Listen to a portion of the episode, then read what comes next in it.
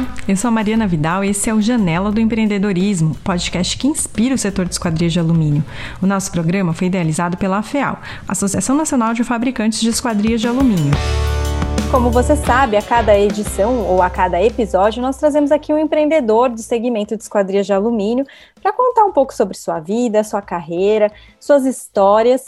E hoje a gente está aqui com Eliseu Manala, da Manala Esquadrias, uma das empresas mais importantes do nosso setor. Este podcast é um oferecimento de Altem, uma empresa do grupo Ibrap, e Sebrace, a marca do vidro. Oi, Eliseu, tudo bem? Seja bem-vindo ao nosso programa. Oi, Mariana, bom dia, tudo bem?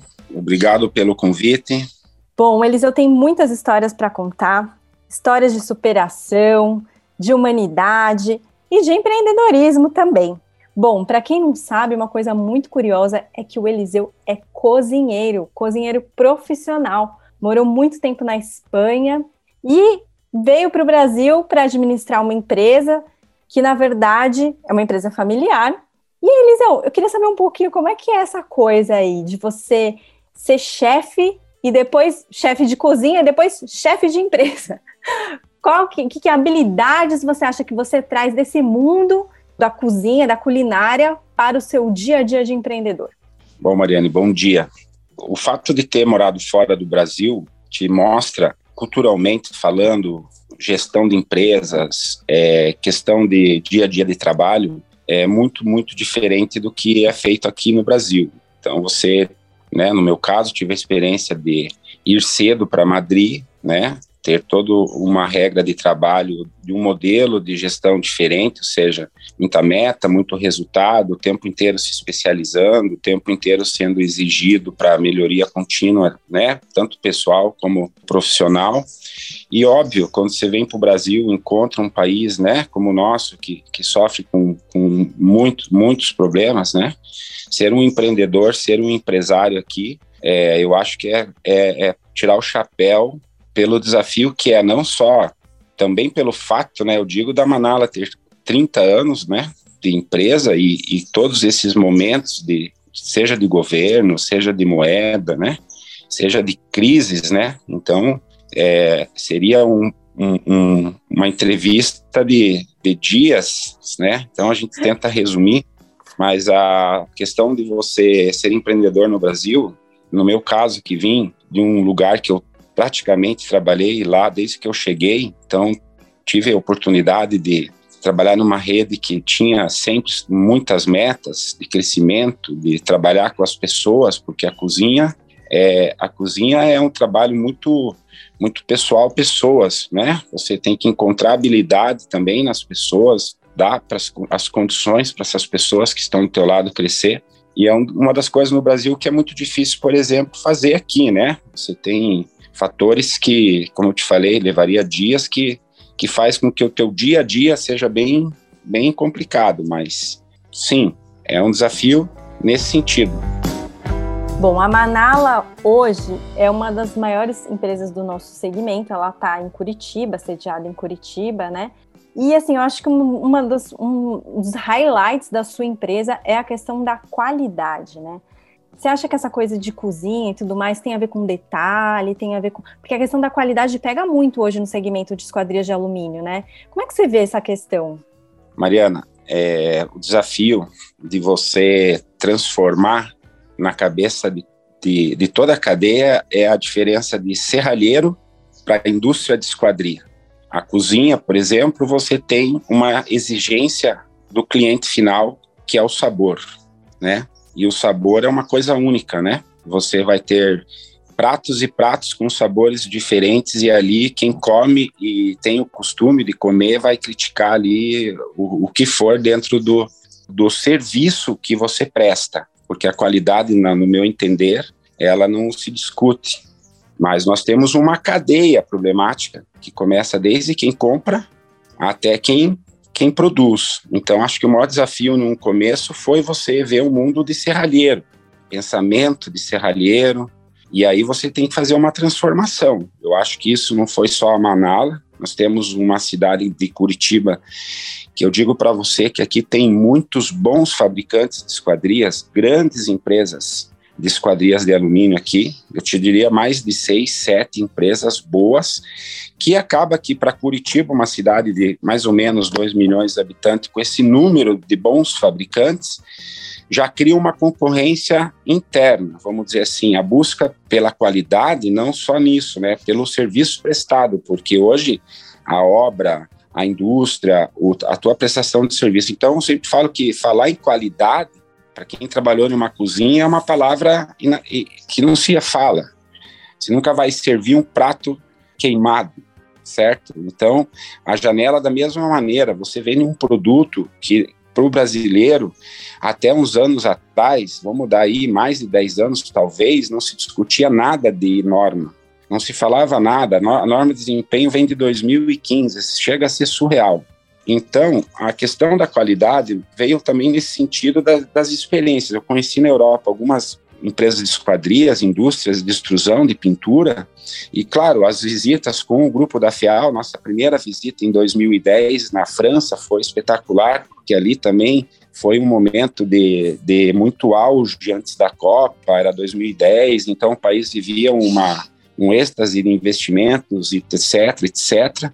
E essa viagem da FEAL, por exemplo, em 2010, já focando a indústria da esquadria, foi muito legal, porque a gente traz de fora né, muita coisa que você tenta agregar, além dos equipamentos, que em 2010, né, o Brasil começou a dar mais oportunidade para chegar novas tecnologias, e isso para nós da indústria é uma, uma situação que até então era bem complicado você é, qualificar teu quadro fabril de, de, de, de, tecnologia, de máquina, porque às vezes não é só trazer a máquina também.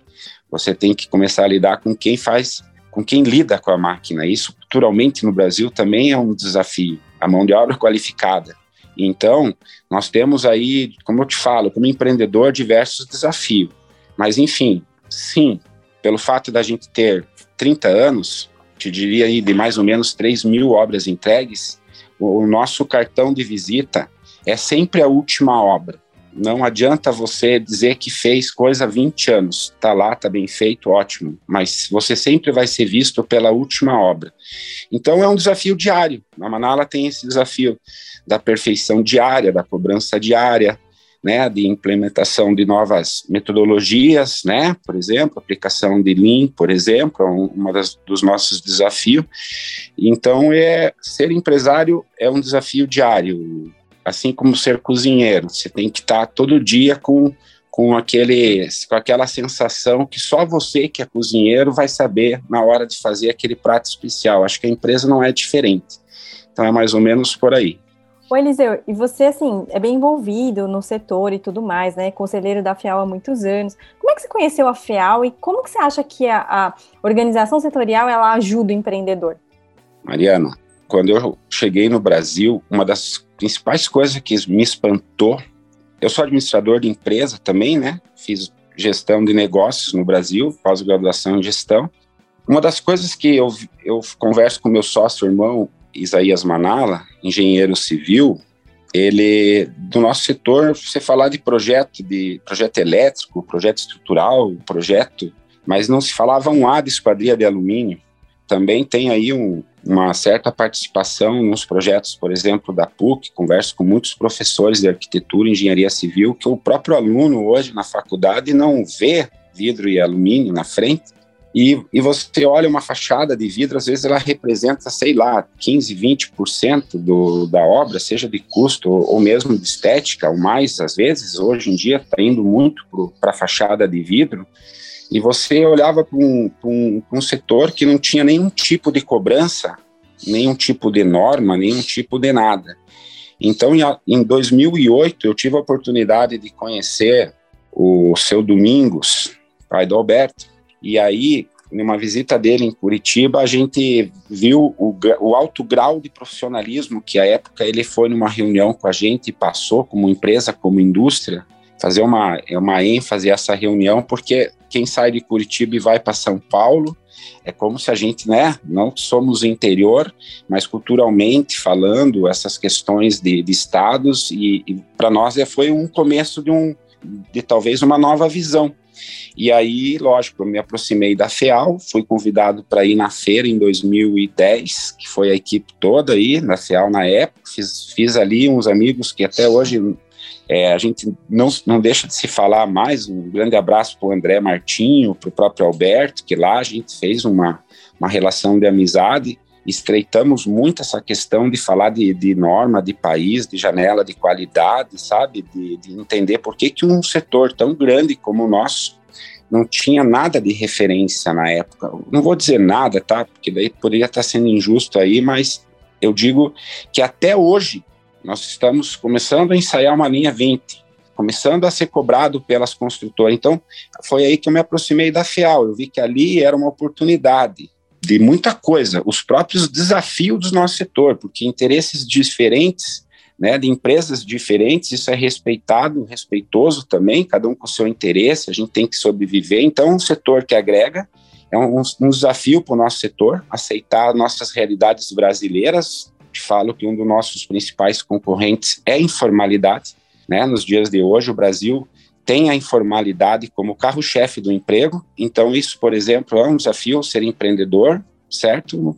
Porque você tem, tem que é, fazer é, gestão para todas as grandes consultoras. A Manala trabalha com as maiores consultoras do sul do Brasil e ali nós não deixamos nem eles passar um parafuso.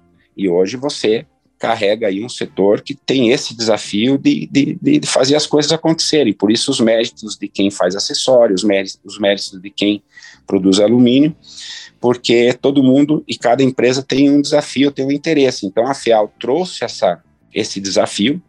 Esse ano aí o Alberto está trazendo, né? O, a FIAL está trazendo setores que vão agregar muito para nós, né? Próprio a Brink, próprio as associações que a FIAL aí conseguiu aproximar.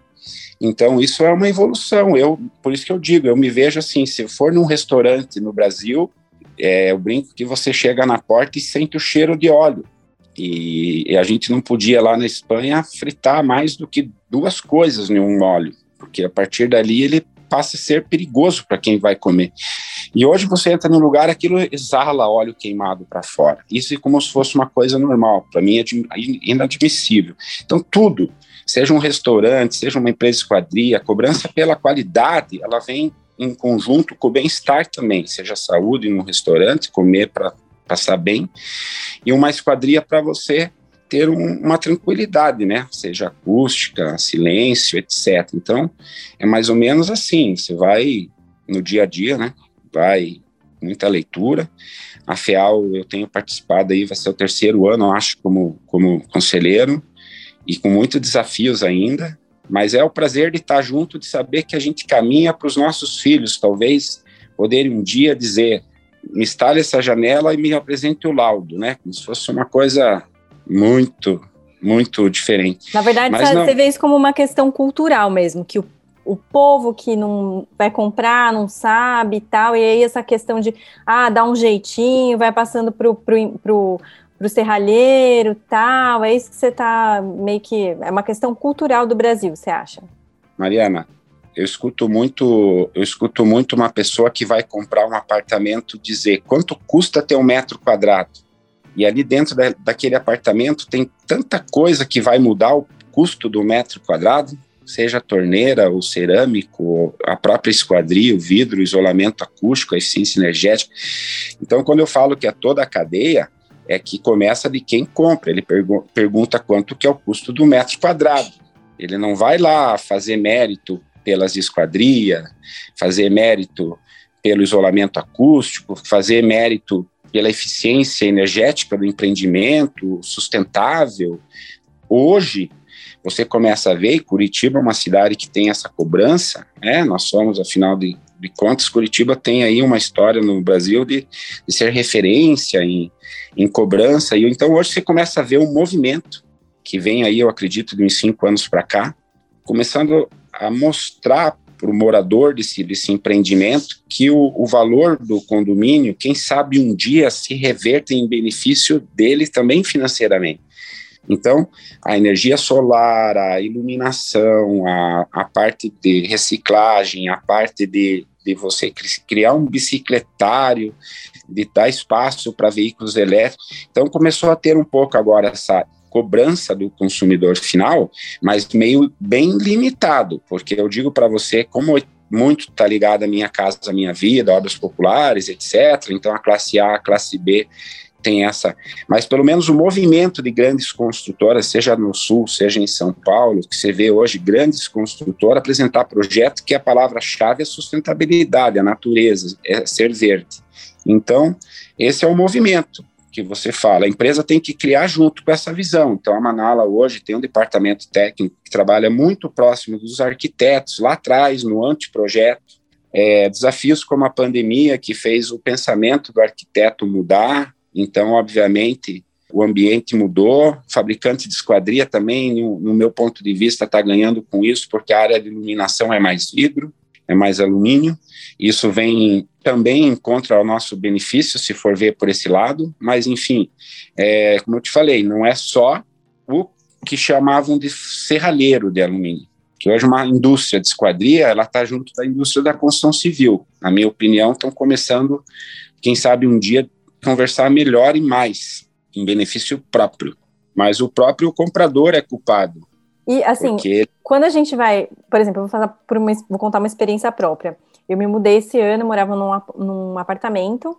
É, na verdade, era de um padrão alto, mas as esquadrias eram um desastre. Eu morava no 17 andar, e assim, é, o, o barulho incomodava, a gente via que realmente eram quatro torres, era um empreendimento grande, né? É, hoje eu me mudei e agora eu estou notando a diferença de uma esquadria de qualidade. Estou morando em um outro apartamento de um padrão, é um prédio só, eu acho que teve muito mais cuidado, né? Eu não sei se é porque eu trabalho com esquadria, mas eu presto muita atenção nisso. O que, que você acha que a gente tem que fazer para que o consumidor ele perceba o valor do nosso produto? Porque a gente sabe que esquadria, alumínio é um produto maravilhoso para fazer esquadria. É o melhor produto para fazer esquadria. Como é que a gente pode fazer para que essa pessoa que está no apartamento X ou Y, ela perceba o valor do que a gente está entregando? Nós vamos fazer 30 anos este ano e eu tive o prazer de conversar isso com um arquiteto amigo nosso, o Flávio Schiavon, que completou 40 anos. E conversando com ele, ficou a pergunta: qual será o legado e como será o legado nosso? De, porque 30 anos de empresa, como diz um amigo meu, está chegando aquele momento que você está pensando na, na transição e na sucessão. Mas o passo que a empresa dá para a evolução da qualidade do produto como que você vai sair da tua empresa para fora e levar isso um dia para o mercado, seja na qualificação, seja na, na, como eu te falei, da PUC, né? Tivemos a oportunidade de fazer palestras para curso de engenharia de quinto ano, curso de arquitetura de quarto ano, quinto ano, tentar entrar dentro da faculdade, tentar, tentar entrar dentro dos cursos de engenharia e arquitetura, e isso é um trabalho formiguinha demais, né, Mariana? Porque você fala de um país aí que né, a gente está passando por tantas coisas que é difícil você falar que isso vai ser da noite para o dia. O que eu falo é que cada um tem que fazer o seu. Então a Manala tem alguns projetos pessoais, que é o que eu falo hoje, é um centro de treinamento e qualidade em Manala, que é um projeto nosso aí para esse ano. É um projeto Escola Inteligente esse? Não, o projeto é, da escola. É que são muitos projetos, né, Manala? Desculpa. É o projeto, da, projeto da escola inteligente, se quiser eu já falo, comento.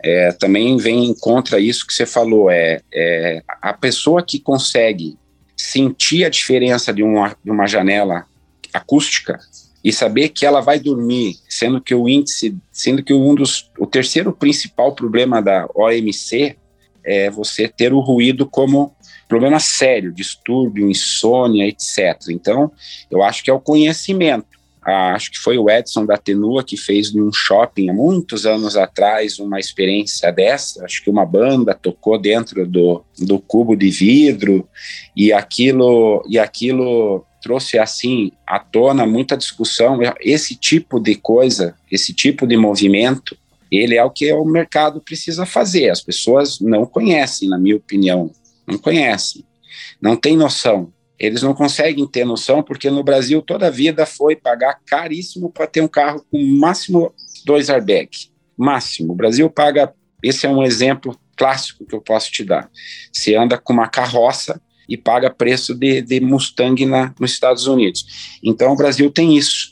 Então a gente não tem essa exigência nossa, né? Por isso que eu digo que nasce lá quem compra o apartamento. Quem compra já entra pedindo quanto é teu metro, porque na esquina está mais barato.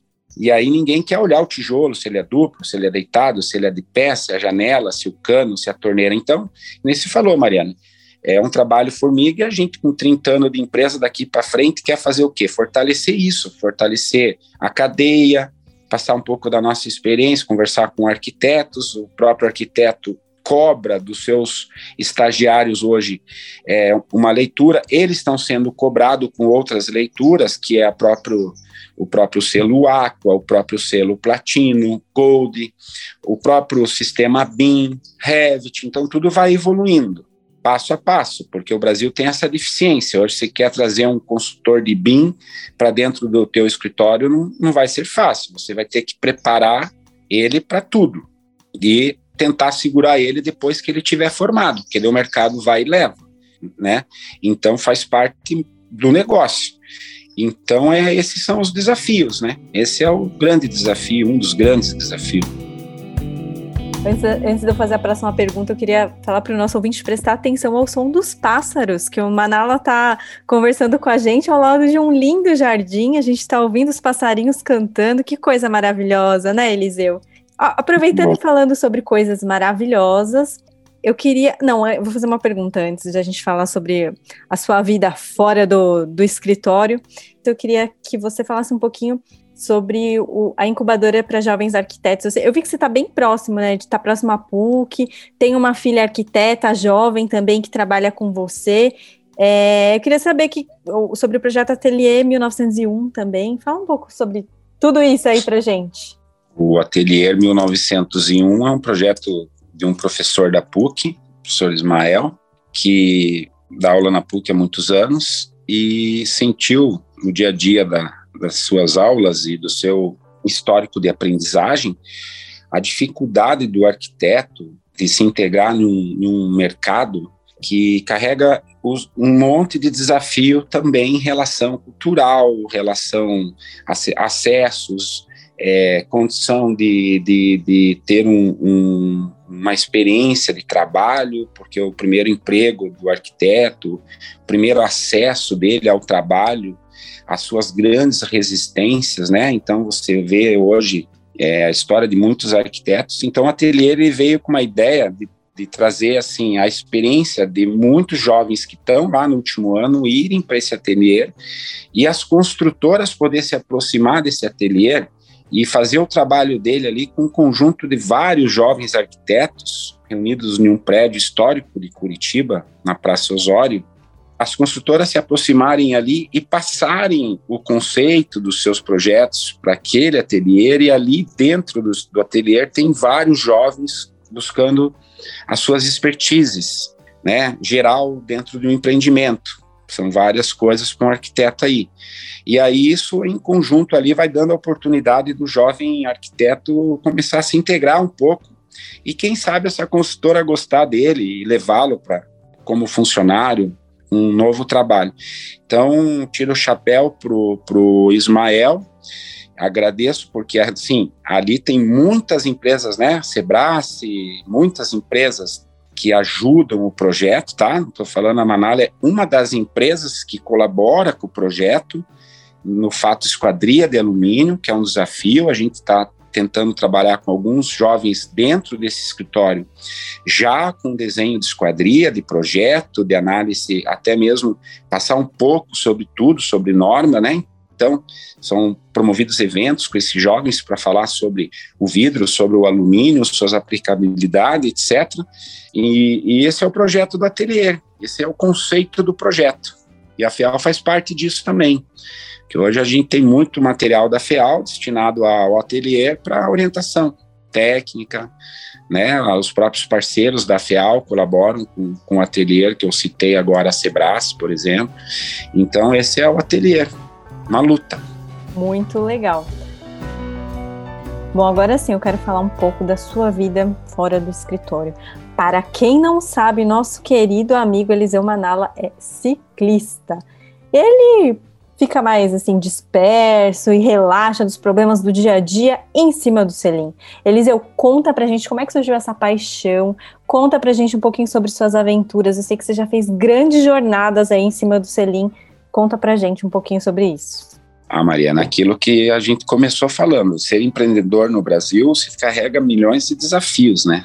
Muitos desafios e todo dia é um novo dia que a gente fala. Então chega o corpo ele, ele chega a te cobrar porque o nível de estresse no nosso setor ele é muito grande. Eu acho que só quem é um fabricante de esquadria aí sabe o que, que é o nosso grau de estresse. Então a gente sofre para vender sofre para entregar e às vezes até mesmo para receber, porque o produto esquadria ele está ligado aí a uns maiores custos no empreendimento e a cobrança desse produto por qualidade, por tudo. E como nós trabalhamos muita obra de alto padrão, nós temos um índice de cobrança muito grande e o corpo vai cobrando e o estresse vai pegando.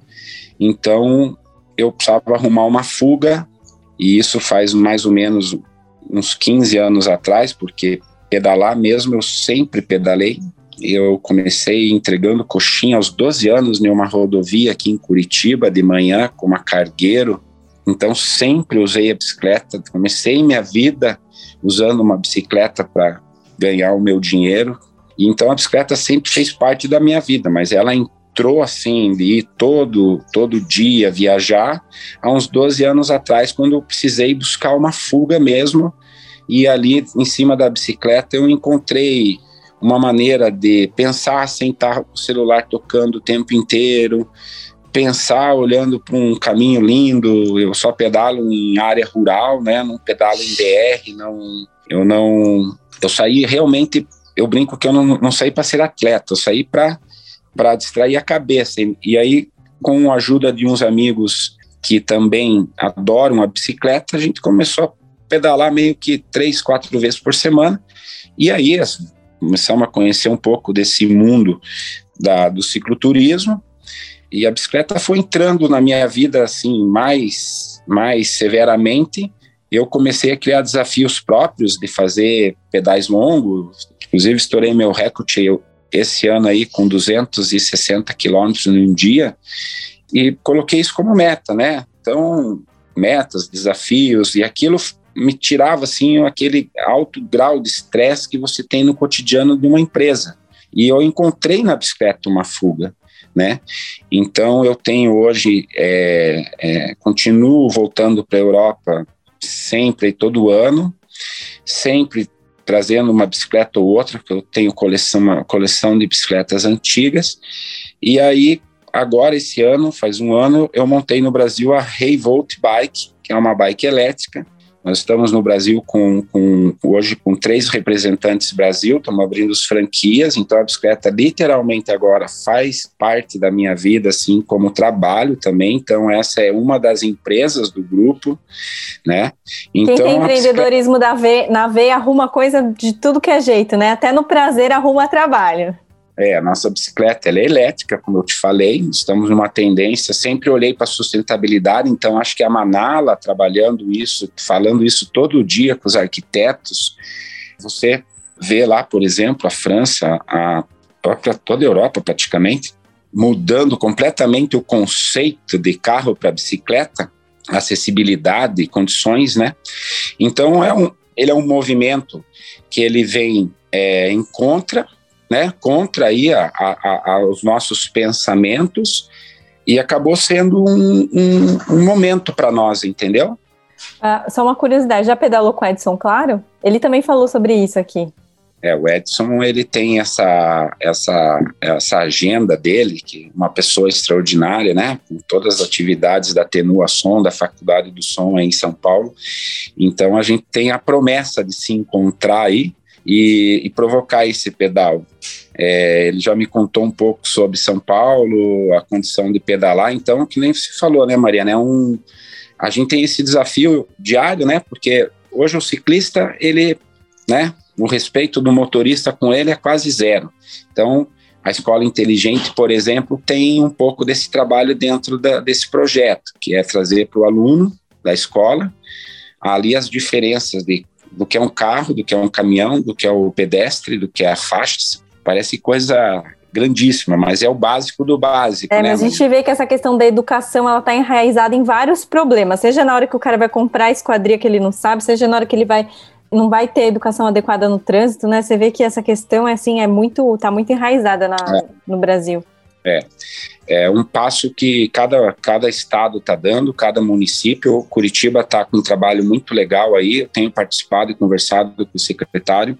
Inclusive o nosso projeto aí de, de levar as escolas para as escolas é uma aula é, com as bicicletas acompanhando os alunos para falar aquilo que nós falamos. Isso é faixa, isso é ciclovia, isso é caminhão. O carro respeita o pedestre, a moto respeita o pedestre e vice-versa. E, e como a gente fala, volta lá para o segmento de esquadria, a mesma coisa, quer dizer, você tem que fazer esse trabalho formiguinha vindo lá da base, sempre, e isso vai ser uma coisa de cotidiano. Posso perguntar uma curiosidade aqui? Você tá. com esse sobrenome super italiano, por que, que você foi estudar gastronomia espanhola e não italiana? Só um parênteses, assim, uma curiosidade. Ah, isso aí foi em 1989, jovem, 18, 19 anos, criando o, o, o desafio que é você estar em, em, um país que na época, não sei, era o Cruzado, era o Itamar Franco, Itamar Neves, né? E jovem, um amigo aí, optamos de fazer uma, uma viagem, buscar um outro país para começar a, a, assim, aproveitar a idade de jovem também, né, Marina? Você não vai fazer isso depois de velho. E aí, aos, aos 49 do segundo tempo, nossa decisão foi, foi ir para Madrid, né? Foi para Madrid. Se falava à época muito de, de que um país que estava em crescimento, tinha muito trabalho, etc. E nós jovens, é, cheio de vontade, pegamos uma passagem em linhas aéreas paraguaias, nunca me esqueço, e, e fomos para Madrid. E Pura aventura, foi... então. Pura aventura. É, ah, que legal. O, o Eliseu, eu queria que você me contasse um pouco sobre as ações sociais em que você se envolve. Aqui no Brasil você tem o nosso caso aqui começou muito, muito, muito atrás de sempre ter um, uma participação fosse no bairro, né, que, que eu nasci, já tinha um trabalho com os amigos aí, com uma escola, um espaço cultural que desenvolvia trabalho com jovens, capoeira, é, partida de futebol, coisas que no passado aqui no Brasil, Mariana, era muito, pelo menos na nossa época, né? O jovem tinha condição de sair de dentro de casa e ir para uma esquina jogar bola numa praça pública, né? Isso há 15, 20 anos atrás, né? Hoje isso você não vê mais em, em nenhuma praça, ao contrário, que você vê na praça hoje aí, em muitos casos é até triste de falar. Então isso sempre vem enraizado, né? Sempre vem enraizado a gente participar, tentar fazer, seja na escola, o tempo da nossa, das nossas escolas municipais, públicas, estaduais, tinha esses cursos do Detran, não sei se se você é dessa época, mas o jovem era deslocado para a chamada escolinha do Detran, que você ia lá ter, né? Então, isso lá de trás, bem lá atrás. Então, me aproximei da FES há mais de 10 anos atrás, por intermédio de uma pessoa que era do Banco Itaú, nossa gerente da conta, inclusive, e ela me apresentou a FEAL e a gente começou ali a fazer alguns eventos, como uma das coisas que a gente faz muito lá na empresa, fazia pelo menos, era costela fogo de chão, né? Então a gente convidava os amigos e aí foi começou a nascer vários eventos. A FEAL promove, a FES promove muitos eventos, sopa amiga, massa amiga, pastel amigo, tudo para arrecadar fundos para a associação, que trabalha com crianças com deficiências especiais, que é a Associação Franciscana de Educação ao Cidadão Especial. E ali, quando me aproximei a primeira vez, aquilo é de coração, né? Porque é são crianças.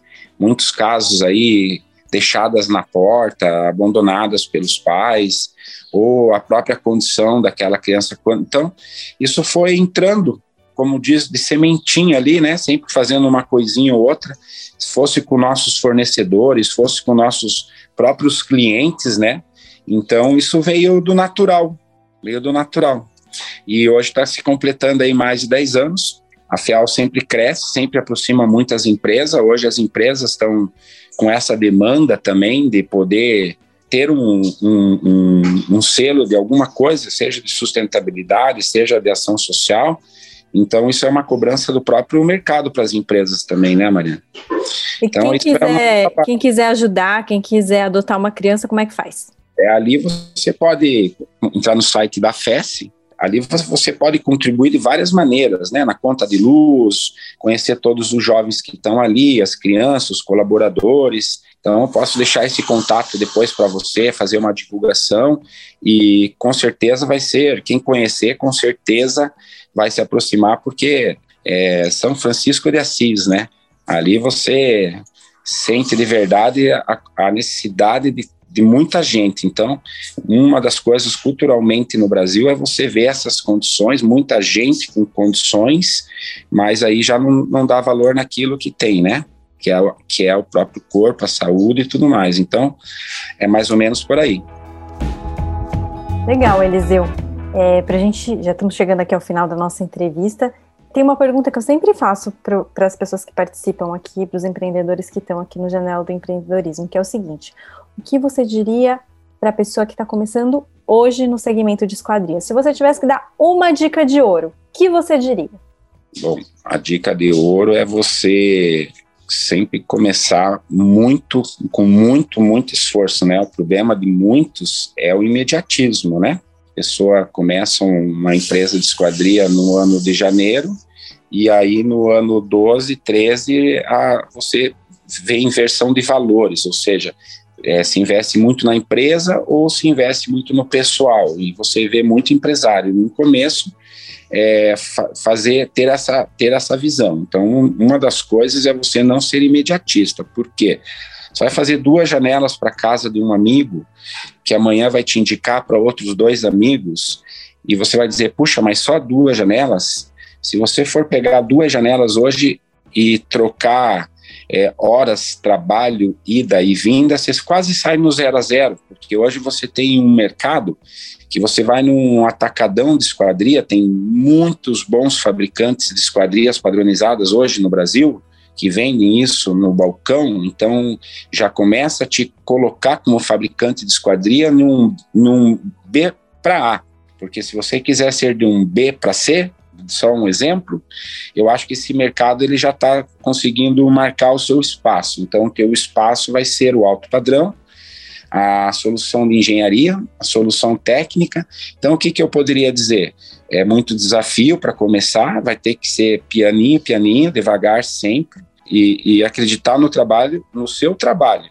É, o nosso setor tem uma dependência muito grande de mão de obra, eu brinco com meu sócio irmão que se não fosse ele na empresa, ele é 70% da empresa, eu brinco, porque é um braço que eu vi que, que, toda empresa de esquadria que não tiver engenharia, a pessoa que nasceu conhecendo o perfil de alumínio muitos anos, não é de, de hoje para amanhã que ele vai abrir essa empresa. Eu vejo muitas empresas que começaram e, e fecharam em três anos, porque a dependência dele em função de, de, de engenharia e técnica. Então, é um setor que sofrem muito.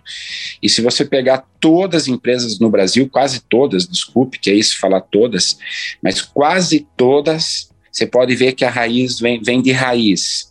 Vem lá de trás, trabalhou com o pai, trabalhou dentro da fábrica, viu a mudança no sistema, viu tudo que evoluiu no mercado. Então, uma pessoa abriu uma empresa de quadrilha hoje para começar do zero, eu digo, estude muito, vá atrás de um parceiro que vai te dar esse suporte. O Brasil tem hoje no Brasil muitos bons parceiros que também têm essa visão, né? Te dou exemplo, por exemplo, é, a visão da Perfil Alumínio. Então é um trabalho excelente que ele quer aproximar o fabricante e ter um um a mais com o fabricante, que é dar o, o, o técnico, a engenharia, posso, posso falar isso de outros, tá? A Hidro, etc., a Alten, etc. Mas hoje o trabalho também da cadeia é esse, é você aproximar uma empresa que vai te levar junto com o que o, que o mercado exige. Acústica, eficiência energética, engenharia e projeto. Então, abrir uma empresa do zero é você ter que começar a olhar para trás nessas situações, porque o desafio é grande, que você já vai para cima. As empresas que ficarem atreladas a porta e janela, na minha opinião, mais uns cinco anos, a parede vai subir com a janela. Hoje sobe o tijolinho por tijolinho, mas mais uns cinco anos vai subir a parede pronta com a janela. E isso é uma tendência que é um caminho sem volta, na minha opinião. E isso é fato em muitos países. A Austrália. industrializada. Exatamente, que é um trabalho que a FEAL já começou aí a fazer, muito legal. Então, Mariana, é isso, é complicado. Se, se você for pensar, a gente não, tem que pensar como indústria da construção civil. E esse é um grande desafio. Nós somos vistos como muitos como serralheiro. E aí você tem que ter essa ruptura cultural. E aquilo que foi o nosso começo de conversa. Começar a falar com o jovem. Porque a nossa geração, na minha opinião, vai ser um dia muito criticada, porque a gente destrói tudo que vem pela frente. E talvez nossos filhos, aí você comentou uma criança de sete anos, talvez ela daqui uns anos fale, poxa, você foi dessa época e a gente não semeou nada, não deixou nada e depois vai ter essa culpa lá na frente. Então eu penso assim, né? Você vê a Europa hoje mesmo colocando objetivos para 2025 aí super audaciosos, como a Alemanha quer tirar o carro, como a França, etc. Super desafio, mas eu vejo que isso é um caminho sem volta. E nós, como empresário, empreendedor, como você falou, com 30 anos de empresa, tenta deixar esse legado, fazer um pouquinho de cada. Ah, eu posso ajudar uma escola, eu posso deixar uma escola mais silenciosa, porque eu, a escola inteligente, a ideia veio justamente porque o barulho da professora gritar dentro da sala de aula. A gente não foi fazer nada de especial lá, só trocar a janela. Só trocar a janela. Então, o professor Davi Santana da PUC, que é uma pós-graduação em acústica, ele topou a ideia de fazer os ensaios, de analisar o ambiente, o Edson, claro, também, as suas opiniões, os materiais internos, e ali começou um case, que houve interesse do próprio governador do estado, do prefeito, de todo mundo, tomou um, até um âmbito diferente daquilo, não avançou um pouco por causa disso, porque houve um, uma mistura política, o projeto foi dado uma travada, porque a gente não tem vínculo político, cores e nada, porque isso é uma coisa sem cor. Isso é uma coisa que a discussão está muito baixa hoje, porque a gente não tem que discutir o básico, saúde, educação, segurança pública, não ficar discutindo aí outras coisas que estão discutindo. E então é o que eu falo, a gente vai lá e faz a nossa parte, sem, sem procurar falar. Né? Saber que doar uma janela ou duas não vai doer para ninguém. Quem corta, como a Manala, corta muito vidro laminado, a própria Sebrace parceira se colocou à disposição e outras grandes empresas também de esquadria, de sistemas, falou, não, vou te doar essa esquadria, não, vou te doar o vidro, não, vou te ajudar, não.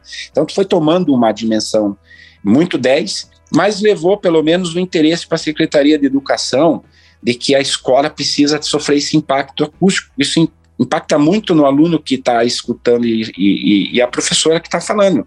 Então, isso já é para nós aqui um mérito de tentar levar isso para frente sem trazer os interesses do outro lado, porque infelizmente tudo é atrelado a isso, né? Você é bonito porque você aparece. Então a gente tentou e tenta fazer isso num bastidor, eu estudei em escola, meus irmãos estudaram em escola pública, e hoje você vê que o pai ele passa na frente da escola pública e vai pagar na esquina uma escola particular, mas não sabe que aquela escola pública tem três tipos de arrecadações federal, estadual e municipal. Então a gente tenta aproximar isso também, falar, gente, participe mais para criticar. Uma vez por mês que seja, vá numa escola municipal e conheça os seus, os seus ambientes. Conheça a sua diretora, ela está lá, inclusive é público, para te dar essa satisfação. Então a escola inteligente ela tem uma série de conceitos que é você trazer isso também para dentro da comunidade, etc. Mas parou, como eu te falei, porque é muita coisa. Então a bicicleta é o refúgio, porque uma hora você se estressa. Você fala assim, as, as pessoas não se envolvem muitas vezes por interesse pessoal do bem-estar, e sim por interesse político, de outras coisas. Então, você acaba se afastando e pega a bicicleta, que é o meu caso, para sair para o mundo. Opa, melhor eu passear, olhar as matas, dar a minha volta e voltar e seguir o meu dia de portão fechado, porque quando você quer sair para fora, você encontra esses desafios do Brasil. Mais ou menos isso. É isso aí. Queria te agradecer, Eliseu, dizer que foi muito bom ter você aqui. Eu acho que é uma grande oportunidade para as pessoas conhecerem a sua história. Né? Não é à toa que a gente ouve tanto na Fial, uma nala, uma nala, uma nala. Quando você vem aqui e ouve essa história, conhece esse ser humano, você sabe por que, que ele é tão reconhecido pelo que ele faz, né? É, eu acho que foi uma entrevista maravilhosa, Eliseu. Muito obrigada. Um prazer poder contar aqui com você. Queria saber se tem algum, algum tema que a gente não passou, alguma coisa que você queira, queira ressaltar aqui para a gente finalizar. Não, Mariana, é, eu deixo essa mesma mensagem de cada um tentar fazer o mínimo do mínimo, seja que for, para legado mesmo, né? Para pensar nos nossos filhos, né? Então, como eu te falei da escola, da própria bicicleta na escola, acho que esse é o, o, que eu gostaria de deixar, assim. A gente pode ter, a, FIAL está aí também, com seus grandes desafios, e a FIAL tem uma, uma, uma frase muito legal que eu sempre gosto de falar sobre associativismo, né? As pessoas conseguirem entender o que é associativismo e também a gente tentar isso de, de fazer o nosso setor melhorar, né? Então, uma empresa, uma pessoa, ela tem que estar com isso diariamente em mente, porque é o que a gente pode fazer para o melhor da gente, da empresa e do país mesmo, de uma sociedade como um todo. Então é isso. Essa é a mensagem. Sempre para cima, sempre, sempre com fé, que juntos somos mais fortes. É isso aí. Obrigada, Eliseu. Esse foi mais um episódio do Janela do Empreendedorismo, o programa que inspira o setor de esquadrias de alumínio. Aproveite para se inspirar. Muito obrigado, Mariana. Eu que agradeço a oportunidade, sempre. Este programa foi produzido pela Organics Comunicação. Apresentação e roteiro: Mariana Vidal. Edição e vinhetas: Bruna Goulart. Esse episódio do podcast Janela do Empreendedorismo foi um oferecimento de Altem, uma empresa do grupo Ibrap, e Sebrace, a marca do vidro.